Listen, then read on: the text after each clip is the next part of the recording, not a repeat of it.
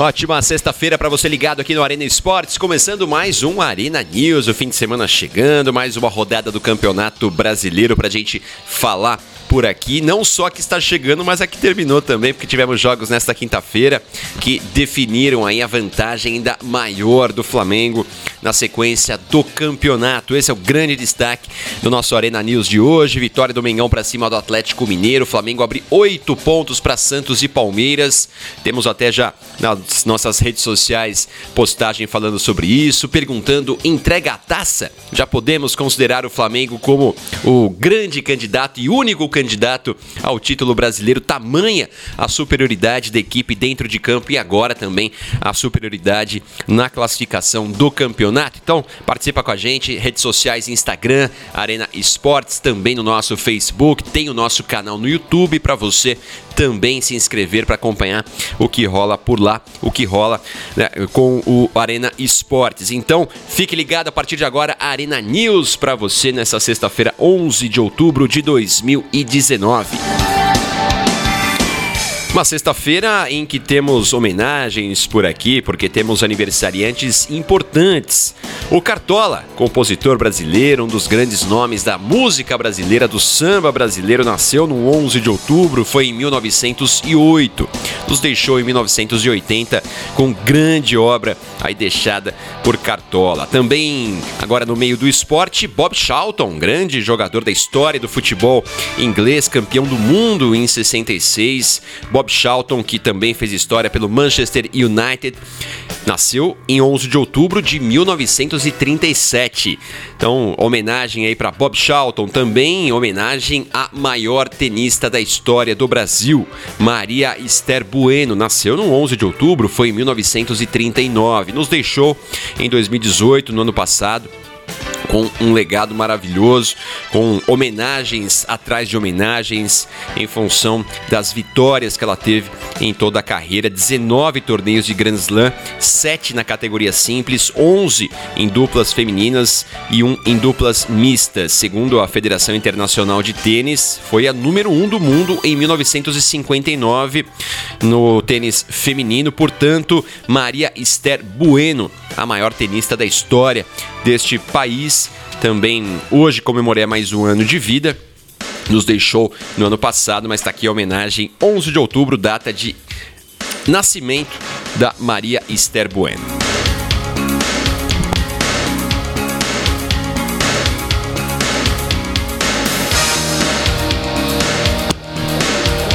Falei há pouco da vitória do Flamengo para cima do Atlético Mineiro por 3 a 1 jogo que fez aí a equipe rubro-negra abrir oito pontos para cima ali para frente ou acima de Santos e Palmeiras. O Flamengo foi a 55 pontos, o Santos e o Palmeiras têm 47.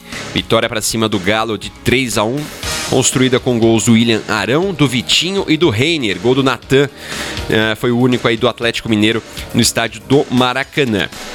Flamengo que mais uma vez dominou completamente o jogo, amassou o Atlético Mineiro, que fez e adotou a mesma estratégia do jogo do fim de semana contra o Palmeiras. Se fechou, fez uma linha de cinco ali atrás, de novo com uma linha de três zagueiros mais usadas. Então, uma defesa muito fechadinha ali, mas o Flamengo na paciência, na pressão, no na troca de passes, no toque de bola, o time conseguiu chegar e construiu esse resultado, mesmo com os desfalques que a equipe tinha, né, em função aí das participações de Gabigol e Rodrigo Caio com a seleção brasileira nos amistosos que estão sendo realizados em Singapura, nem entraram em campo hein, no primeiro jogo contra Senegal mas deverão ter alguns minutinhos, quem sabe, aí contra a Nigéria no próximo domingo. Também sem o Arrascaeta, com lesão, mesmo assim ele estaria provavelmente com a seleção uruguaia também, não é? Mas ah, tá aí, desfalques. Felipe Luiz também machucado, então o Flamengo tinha problemas. Mesmo assim, conseguiu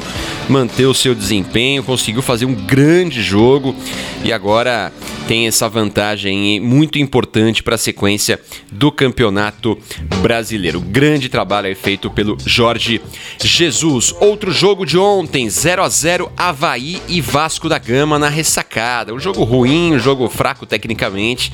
As duas equipes não conseguiram sair do zero do placar, resultado que, claro, para o Vasco da Gama não é o pior da história, né? Afinal, o Vasco com esse empate segue ali fora da zona do rebaixamento, cinco pontos à frente do Ceará, que é o primeiro ali da zona da degola. Já o Havaí precisava muito dessa vitória, né, para tentar se aproximar justamente da saída ali desse Z4.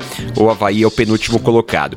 Outro jogo de ontem, o Corinthians recebeu o Atlético Paranaense e empatou por 2 a 2 E olha, o empate ficou de grande tamanho aí pro Corinthians, em função do jogo muito fraco desempenhado de novo pelo time, comandado pelo técnico Fábio Carilho, o Atlético Paranaense muito superior.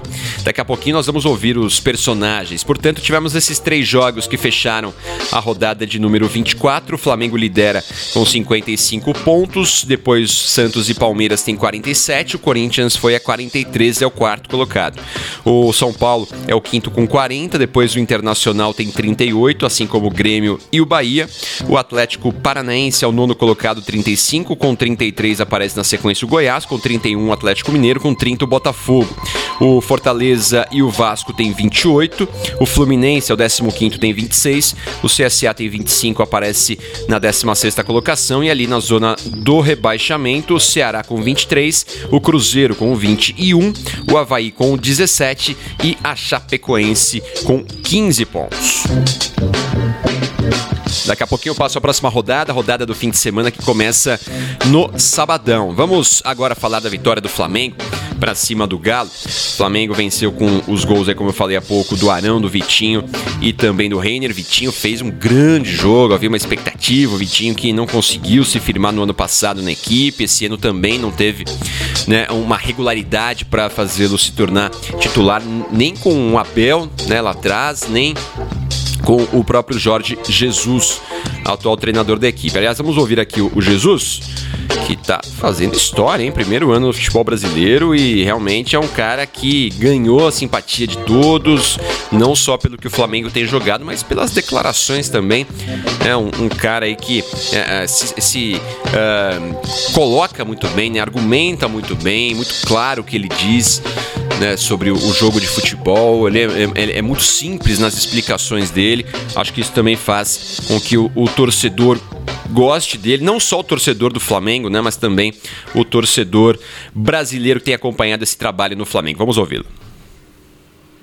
Em primeiro lugar, quero eh, felicitar a equipa do, do Flamengo, os jogadores do Flamengo, a torcida do Flamengo, Uh, fizemos mais um excelente jogo, com muita qualidade técnica e tática, jogando contra um adversário que defensivamente uh, ocupou bem o espaço, aparecendo aqui a jogar num, num 5-4-1, uh, eh, tentando fechar-nos os corredores, tendo largura defensiva para poder anular a nossa capacidade ofensiva. Não conseguiu. A equipa do, a equipa do Flamengo é uma equipa muito criativa, não só taticamente, mas também individualmente e portanto, parabéns para a qualidade de jogo que hoje, mais uma vez, o Flamengo apresentou e também para, para os nossos adeptos, para a nossa torcida, a forma como sempre nos acompanhou.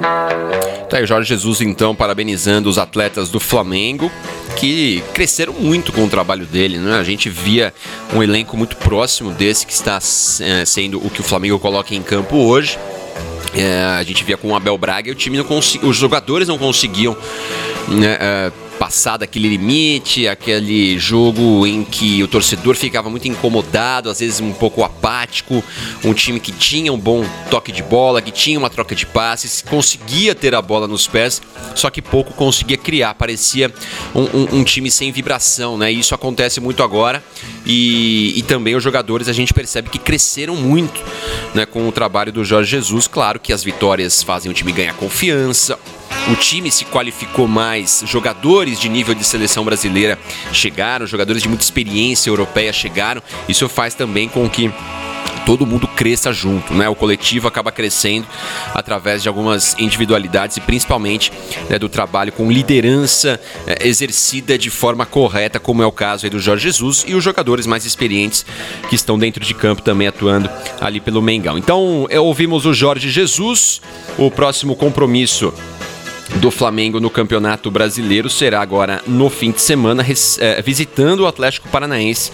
Jogo no domingo, às quatro da tarde, jogo na Arena da Baixada. Vamos ouvir agora o técnico do Galo, Rodrigo Santana, que por enquanto segue no cargo, hein? O resultado Uh, não foi bom pro, pro Galo, obviamente que a torcida do Galo está muito incomodada com a situação. Agora completam-se três jogos sem vitórias, duas derrotas e um empate. Time que já havia sido eliminado também de forma até um pouco traumática da Sul-Americana. No Campeonato Brasileiro vem né, numa oscilação muito grande, hum, é, é, intercalando jogos ruins, mais ruins até do que jogos bons. Então é, é um, um, técnico que hoje sim está pressionado, mas segue no cargo por enquanto. Vamos aguardar nos próximos dias. Vamos ver se a próxima partida do Galo vai ser com um, um desempenho melhor, com um, um jogo melhor ali pro, a, pro Rodrigo Santana até tentar uma permanência no cargo. O jogo contra o Grêmio deverá ser fundamental no fim de semana. Jogo no domingo, às 7 da noite, em casa. O jogo será em Belo Horizonte. Então tem tudo aí o Rodrigo Santana para quem sabe conseguir aí se recuperar. Não vai ser fácil, porque do outro lado tem mais um grande time do futebol brasileiro. Vamos ouvir. Um, um jogo ali mais conservador, né? Segurar o ímpeto Flamengo, principalmente no início. Mas acabamos baixando muito e dando muita liberdade, tanto para o Gerson quanto para o Arão jogar e está invertendo essa bola para estar tá infiltrando, infiltrando, pelos lados. Né? Foi onde a gente não conseguiu sair, né? com muita dificuldade para sair, devido a essa liberdade que tinha dos volantes. Né? No intervalo a gente procurou corrigir, é, até conseguimos, né? marcamos um pouco mais adiante, é, fizemos com que o Arão e o Gerson não rodassem mais essa bola, foi onde a gente conseguiu fazer o gol né? Começamos a crescer na partida e infelizmente você errar contra o Flamengo é fatal. Né? A gente vem numa sequência pesada de jogos, vem com sete desfalques e está mudando o time a cada jogo sempre se torna mais difícil. Né? Então acredito que quando a gente conseguiu empatar o jogo, equilibrar, criar um pouquinho mais de chance ali, a gente acabou tomando os dois gols. É, o Galo também com muitos desfalques, sem o Otero com a seleção da Venezuela, o goleiro Cleiton também está com a seleção olímpica do Brasil.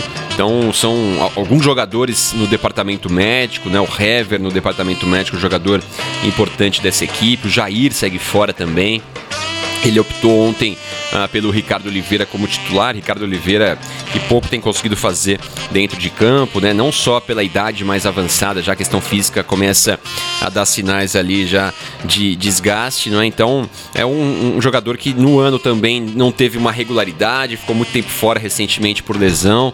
Então é, é um, uma escolha que sempre é arriscada, né? Foi a escolha do técnico Rodrigo Santana, que deixou o de Santo, que vinha sendo titular no banco de reservas. Enfim, dificilmente, mesmo de Santo, conseguiria fazer algo muito diferente, né? Afinal, o próprio Rodrigo Santana admitiu que o jogo do Galo foi para se defender marcar, se fechar ali para tentar evitar os avanços do Flamengo. Portanto, como eu falei há pouco, o Atlético encara o Grêmio no próximo domingo, é o próximo compromisso na rodada de número 25.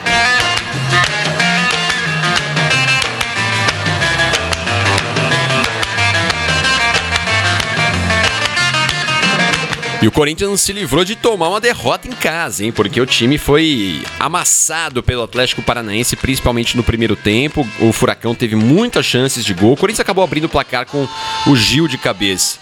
Né? O Corinthians na bola parada tem conseguido né, eh, bons resultados no ano até aqui, mas com a bola em movimento, muita dificuldade. Primeiro para segurar o Furacão, as triangulações pelos lados, as tabelas, as chegadas ali à frente. O time do Thiago Nunes jogam uma bola redondinha, né? E o Corinthians, além dessa dificuldade, também aquela velha Uh, aquela velha dificuldade de não conseguir criar grandes chances de gol, né? O time chega ali à frente e, e não tem muito repertório. Isso faz muita falta para um time que vem nos últimos anos sendo muito vitorioso e gerou uma expectativa grande com a volta do Carilli no ano, mas olha, desde janeiro o Carilli vem tentando é, é, dar uma vastidão maior aí de, de repertório para a equipe, mas não consegue. Aliás, vamos ouvir o Carilli que disse estar também se cobrando, hein?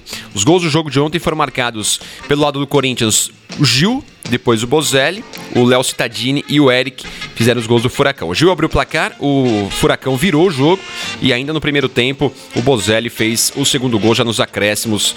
O segundo tempo não teve gols, então o 2 a 2 foi construído na primeira etapa. Vamos ouvir agora o Carilli falando a respeito do jogo de ontem e também ele já fala do próximo compromisso do Corinthians, que é contra o São Paulo. Tem clássico majestoso agora no fim de semana. O adversário foi melhor do que nós.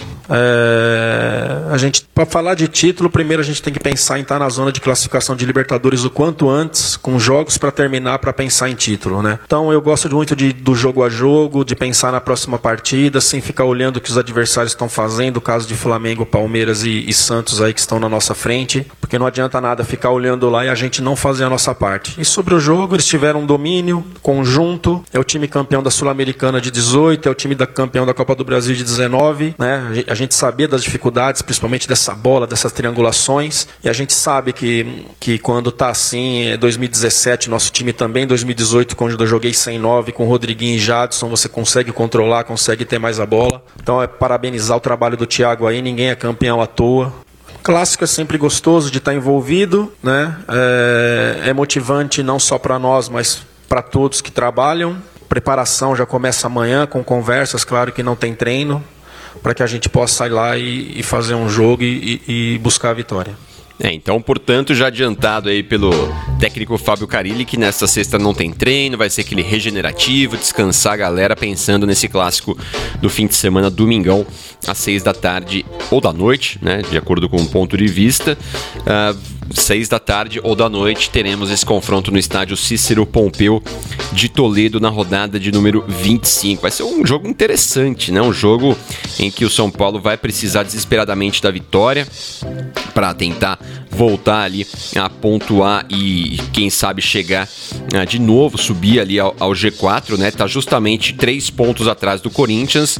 Então, se o São Paulo vencer no fim de semana, tô até dando uma olhada aqui na, na, nos critérios de desempate. Se o São Paulo vence o Corinthians, empatam em número de pontos e também em número de vitórias. E aí o São Paulo tem um saldo melhor de gols aí o, o, São Paulo levaria a vantagem aí na questão do saldo de gols. Então vai ser um clássico interessante porque vai ser briga para estar no G4, hein? Então mais um ingrediente aí para esse São Paulo e Corinthians. Carilli falou a respeito de Jadson, Rodriguinho, quando ele tinha esses dois jogadores em campo, né? Então é, é, é, realmente uma necessidade que o Corinthians tem. O Corinthians não tem meio campo. O Corinthians não tem um jogador que consiga é, equilibrar o jogo, o cara que consiga dar um passe diferente, o cara que consiga parar a bola e distribuir ali o jogo, ver quais são as melhores opções, tentar as melhores decisões. O Corinthians é um time que não tem um jogador com essa característica, né? Jogadores de meio campo tem mas aqueles que carregam a bola, aqueles que gostam de um drible, de ir no mano a mano, mas não um jogador pensador, né? Um jogador que consiga distribuir, distribuir bem a bola ali nesse meio campo. É um jogador que falta realmente ao Corinthians, até existe no elenco, mas não com o, o, o potencial e a qualidade que o time necessita nesse instante, né? Pensando no Jadson que já teve sua importância na história do Corinthians, até pela idade e, e pelas recentes lesões, não dá mais, né? O Jadson não é mais aquele jogador que o Cari pode confiar para 90 minutos, para uma intensidade de jogos decisivos que o time terá pela frente nessa reta final. Então o Corinthians foi passado a limpo aqui, ouvimos o Carilli. Vamos agora para o outro lado. Thiago Nunes, olha o técnico que está se revelando ser um grande treinador aí nesse momento do futebol brasileiro em que novos nomes surgem, não é? Thiago Nunes, campeão da Copa do Brasil, campeão da Copa Sul-Americana e agora técnico do Furacão que vai tentando subir, quem sabe, na tabela de classificação do Campeonato Brasileiro, quem sabe chegar né, numa posição é, mais acima ao final da competição. Foi um time que se propôs a jogar, né? é, continuou com uma média de gols alta, jogando fora de casa, uma equipe que prova aí pelos números que, independente do local que, que está jogando, tenta vencer o adversário. E esse propósito que a gente tem como instituição, como time, isso aí que me deixa orgulhoso da atuação que a gente teve. Tivemos algumas dificuldades né, muito claras em relação à nossa bola parada defensiva, fazia tempo que a gente não tinha, mas tínhamos também do outro lado um especialista, né, que é o Gil, além da boa batida, outros jogadores ali que atacam muito forte essa bola parada. Mas o que me deu tranquilidade hoje e alegria de ver o nosso time jogando lá de fora foi justamente uma equipe que não sentiu em maneira alguma estar jogando fora da sua arena, né? sentiu muito à vontade, teve números bastante expressivos em termos de controle da, da bola, em termos de número de finalizações, número de chances de gol, e aí aquela questão do aproveitamento, de fazer um gol a mais, um gol a menos, mas muito satisfeito pelo que a gente produziu em termos de, de, de coletividade, em termos de números hoje. Tá aí o Thiago Nunes, o ataque do Furacão é o quinto melhor do campeonato. Ele falou a respeito dos gols marcados fora de casa. É, o time tem conseguido melhorar nesse ponto, né? Era uma equipe que tinha essa característica de jogar muito bem na Arena da Baixada e cair muito quando jogava fora. O time está conseguindo realmente manter um, um, equilíbrio e se sentiu à vontade, né? Foi boa a, a explanação aí do Thiago Nunes, foi bem clara e também realista do que aconteceu. Ele viu a equipe dele, assim como todos que acompanharam o jogo viram também a equipe dele aí, uh, jogando contra o Corinthians na arena, sem medo de ir para cima. O time se sentiu muito à vontade mesmo para fazer pressão no Corinthians, mesmo jogando com a torcida contra. Então é um Atlético Paranaense que tem um, um, estilo de jogo bonito de se ver, né? Do jeito que o, o, o brasileiro está querendo ver agora realmente, depois de alguns anos em que a gente viu muita coisa ruim por aqui, né? Jogos muito feios, jogos muito truncados, equipes muito defensivas, equipes muito reativas, né? Aquela equi aquelas equipes que buscam sempre jogar pelo contra-ataque. Agora a gente está conseguindo ver, tem outro parâmetro, né? Outras referências com principalmente São Paulo e Jorge Jesus, times ofensivos o tempo todo durante os 90 minutos. Né? Então acho que o torcedor está querendo também ver isso no seu time. Quem não torce por Santos, por Flamengo, está querendo ver isso no seu time também. Né? Chega daquele futebol que só pré, é, prega o resultado. Né? O próprio Thiago Nunes elogiou muito a equipe dele, lamentou, claro, não levar os três pontos para Curitiba, mas uh, o desempenho faz com que o empate a, acabe sendo. É claro que o Furacão já está com o, o, a sua temporada praticamente já ganha, né? Já ganhou a Copa do Brasil, do Campeonato Brasileiro, não tem chance de título, então vai administrar até o final da temporada uh, os seus jogos, os seus jogadores, né? Até para não perder esse ritmo todo. Mas uh, a gente vê que ele não lamenta tanto o empate pelo desempenho. O time dele está crescendo. É um time que ainda pode crescer, por que não? Não só manter esse nível que tem apresentado, mas também até é, melhorar esse nível de desempenho. A gente não sabe se o Thiago Nunes vai continuar no ano que vem. Claro que vai chamar muito atenção na virada do ano. Quem precisar de técnico, esse treinador que surgiu né, no ano passado no Furacão, vindo do, do, do time de base para assumir a condição de técnico e ganhar muita coisa. Então o Thiago Nunes já é hoje um treinador que é observado com bons olhos pelo mercado. Então vamos ver se na virada do ano vai ter alguma mudança aí, se algum clube vai procurá-lo se ele tem interesse também em mudar de áreas agora, mas a gente vê que o time do Atlético Paranaense vem crescendo, né? E se for mantida a comissão técnica, se for mantido o elenco ou base desse elenco, tem tudo furacão para na próxima temporada ter um, um, nível de desempenho ainda melhor para seguir conquistando títulos e seguir né, se firmando entre os grandes clubes do futebol brasileiro em termos de conquistas e, e claro, em termos de estrutura, né? Um time que nos últimos anos cresceu muito em todos os sentidos. Thiago Nunes falou por aqui, esse é o Atlético Paranaense que na próxima rodada do Campeonato Brasileiro vai receber o Flamengo, líder do campeonato. Vamos ver como vai ser esse jogo, porque duas equipes com propostas bem interessantes de jogo. Vai ser bem legal acompanhar esse Furacão e Mengão no próximo domingo às quatro da tarde na Arena da Baixada.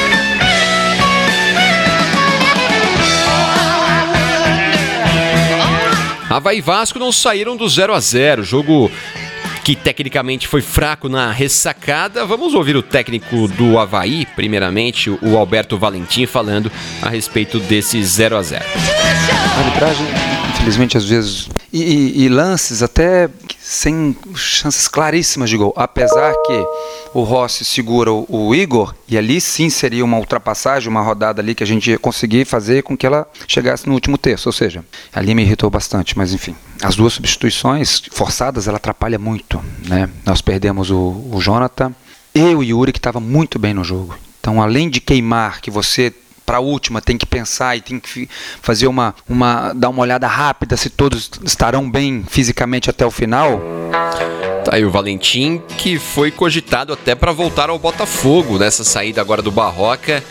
O Valentim foi citado aí é, nas especulações, até teve um, um áudio do Augusto Montenegro, ex-presidente do Botafogo, que vazou não sei se vazou, né? Ou ele também não estava muito preocupado com ele ser divulgado por aí, dizendo que o Alberto Valentim não é técnico para um time que tem um bom investimento. Então a expectativa de o Botafogo ter para o ano que vem mais investimento faz com que o Valentim não seja o nome certo.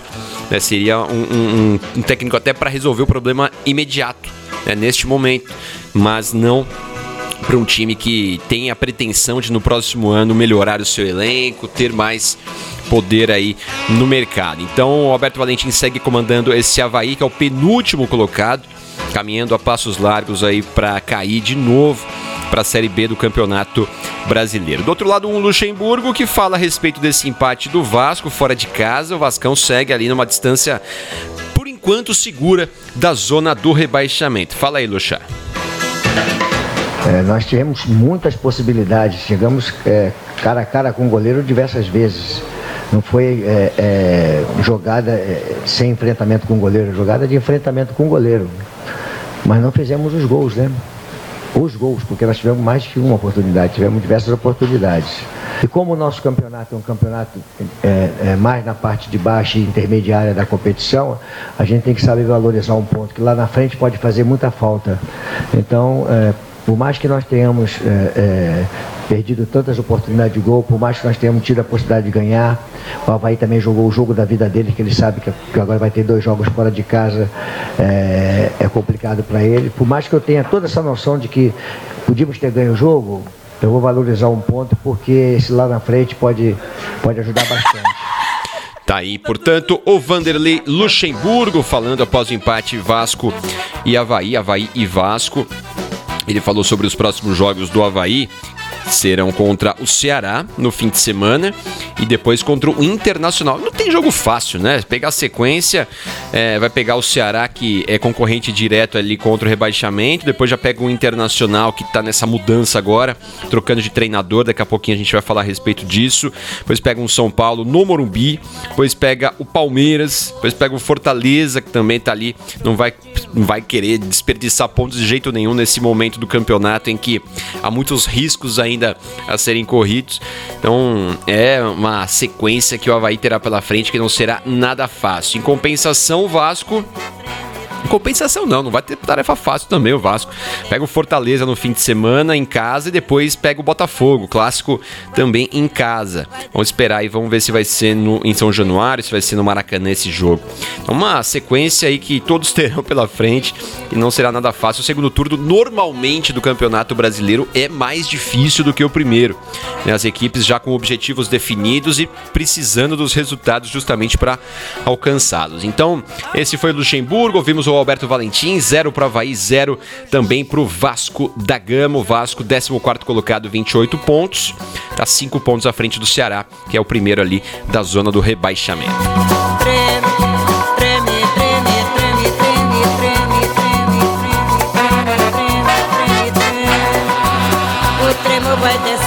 Citei o Internacional que demitiu o Odair Helman no programa de ontem. Falamos dessa possibilidade depois do resultado dessa rodada em que o Internacional acabou de novo tropeçando, né? Perdeu para o CSA fora de casa por 1 a 0. O Odair Helman não resistiu a mais essa, essa, esse resultado ruim, mas essa derrota acabou sendo dispensado. Ainda não há um nome para dirigir a equipe do Colorado para esse final de temporada. Até havia expectativa de Odair ficar até o fim do ano né, e o time já ir buscando, o clube já ir buscando um nome para o ano que vem, mas ficou insustentável ali a situação. Então o Odair Helman não é mais o técnico do Internacional, apesar de uh, informações de bastidores aí darem conta de que os jogadores queriam a permanência dele no comando da equipe, mas ele não ficou. Vamos ouvir o Marcelo Medeiros, diretor de futebol do Internacional.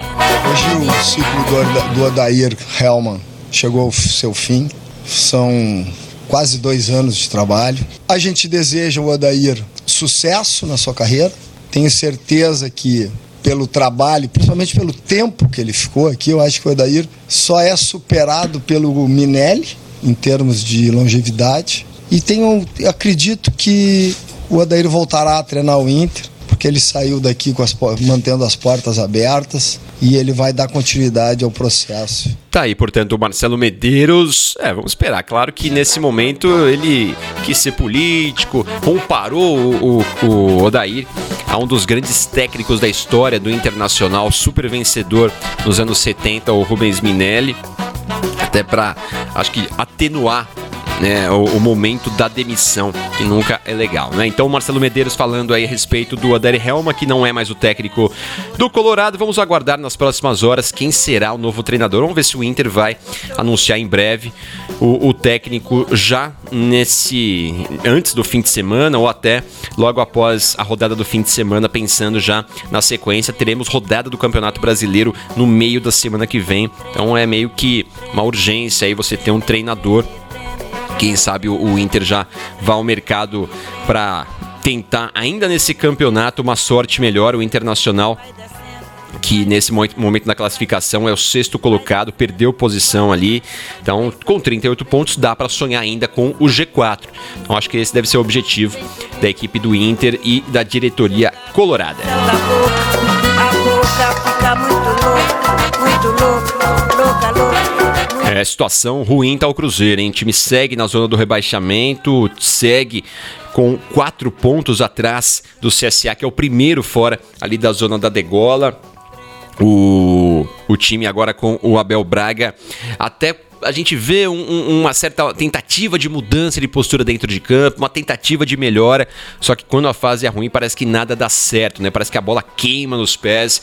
A situação ali do Cruzeiro não é nada fácil. Quem falou ontem em entrevista coletiva foi o Fred, diretoria do Cruzeiro que vai ter algumas mudanças agora. Foi anunciada ontem a saída do Itair Machado, que era o diretor de futebol do clube já de algum tempo, um cara com muito poder dentro do clube. Então ele acabou deixando o clube agora e a diretoria emitiu uma nota oficial já afirmando que vai antecipar as eleições. O Wagner Pires de Sá também não está com um bom ambiente ali no clube, também não está conseguindo exercer a sua autoridade ali, porque são investigações da polícia que aparecem ali no Cruzeiro, não só com o Wagner Pires de Sá, mas com o Itari Machado também, que deixou a, a direção do clube e voltou, né, tudo isso com decisões na justiça. Então o clima no Cruzeiro não está nada bom dentro e fora de campo. Foi decidida então essa antecipação das eleições então, janeiro, janeiro será o mês aí em que haverá eleição para novo presidente do clube. E aí já foi acertado com os atuais diretores, o presidente, os vices, que assim que for realizada essa eleição, eles renunciarão ao cargo para nova direção assumir. Então, o Iter Machado já se despediu, não será mais o diretor de futebol do Cruzeiro. Vamos ver, né, se alguma mudança em relação a isso pode melhorar uh, o, o, ambiente para o time também exer, é, desempenhar um melhor futebol dentro de campo e sair dessa situação. O Zezé Perrella vai agora ser o diretor de futebol provisório, né, ou tampão até a próxima eleição no mês de janeiro. O Zezé Perrella aqui já foi presidente do clube e já foi senador da República também, já envolvido em casos aí bem tenebrosos, mas ele volta, não é do agrado de todos, obviamente, né? Porque é um cara que está aí marcado também por algumas irregularidades, irregularidades fortes até. Então, o Zezé Perrella tem muito poder dentro do Cruzeiro, né? E vamos ver se ele vai conseguir também administrar melhor esse futebol que anda mal das pernas. Fred vai falar por aqui, o centroavante cruzeirense. Cadê o Fred? Cadê o Fred? Cadê o Fred? Tá aqui o Fred. Vai falar para você agora aqui no Arena News. Já passei por várias situações assim na carreira, até pela idade, pela experiência que o futebol nos deu. Situações que parecidas com, ou até pior, com a qual a gente vive hoje, né? E sempre de cabeça erguida, trabalhando firme e ciente que a gente tem que evoluir e temos tudo aí para conseguir melhorar e tirar o time dessa situação. A gente viu essa situação que não é nada fácil, jogadores com muita história no futebol, que tem no, no Cruzeiro nesse momento que vivem né, essa, essa draga toda, tudo isso que tem convivido aí, ou que tem acontecido no ambiente do Cruzeiro. O Fred, um jogador muito experiente, tem que também exercer ali a, a, a sua experiência para tentar acalmar os ânimos. Falei há pouco, né? Parece que o time dentro de campo tá sem confiança, a bola queima nos pés. Esses jogadores do nível do Fred é que são necessários num, num momento como esse, né? Também para tentar ajudar os mais jovens, ajudar quem não passou ainda por essa experiência, né? De zona do rebaixamento na carreira. Então o Fred pode ser importante, apesar de que dentro de campo, né? Ele começou muito bem o ano. Depois teve algumas lesões também que o atrapalharam bastante, mas ainda é um jogador acima da média né, em termos de centroavante que temos no futebol brasileiro.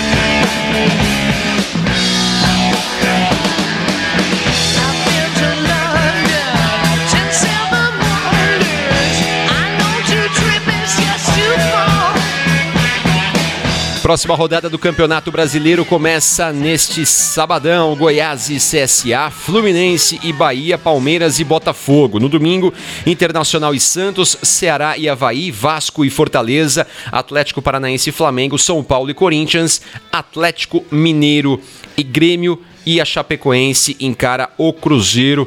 Esses são os jogos aí do fim de semana do Campeonato Brasileiro, que tem o Flamengo mais líder do que nunca, 55 pontos, 8 à frente do segundo colocado, o Santos, que tem 47. Esse foi mais um Arena News aqui no Arena Esportes. Diariamente você confere por aqui as principais notícias, um resumão para você começar o dia já muito bem informado. Eu sou Gustavo Ribeirão, volto na segunda com o Arena News. Durante o fim de semana vamos acompanhar aí muitos jogos, os uh, campeonatos europeus estão interrompidos em função de data FIFA. Né? No fim, ah, na segunda-feira eu passo para você também como serão os jogos das eliminatórias da Euro 2020 que estão sendo realizados agora também nessa data FIFA, tá certo? Então, um bom fim de semana para você, fique bem. Homenageamos hoje aqui Maria Esther Bueno, maior tenista da história desse país, também o Bob Charlton, dos grandes da história do futebol inglês, Cartola, um dos grandes da história da música brasileira, todos nasceram no 11 de outubro, portanto, hoje é data de aniversário. Então, um grande abraço para você, fique bem, bom fim de semana, valeu!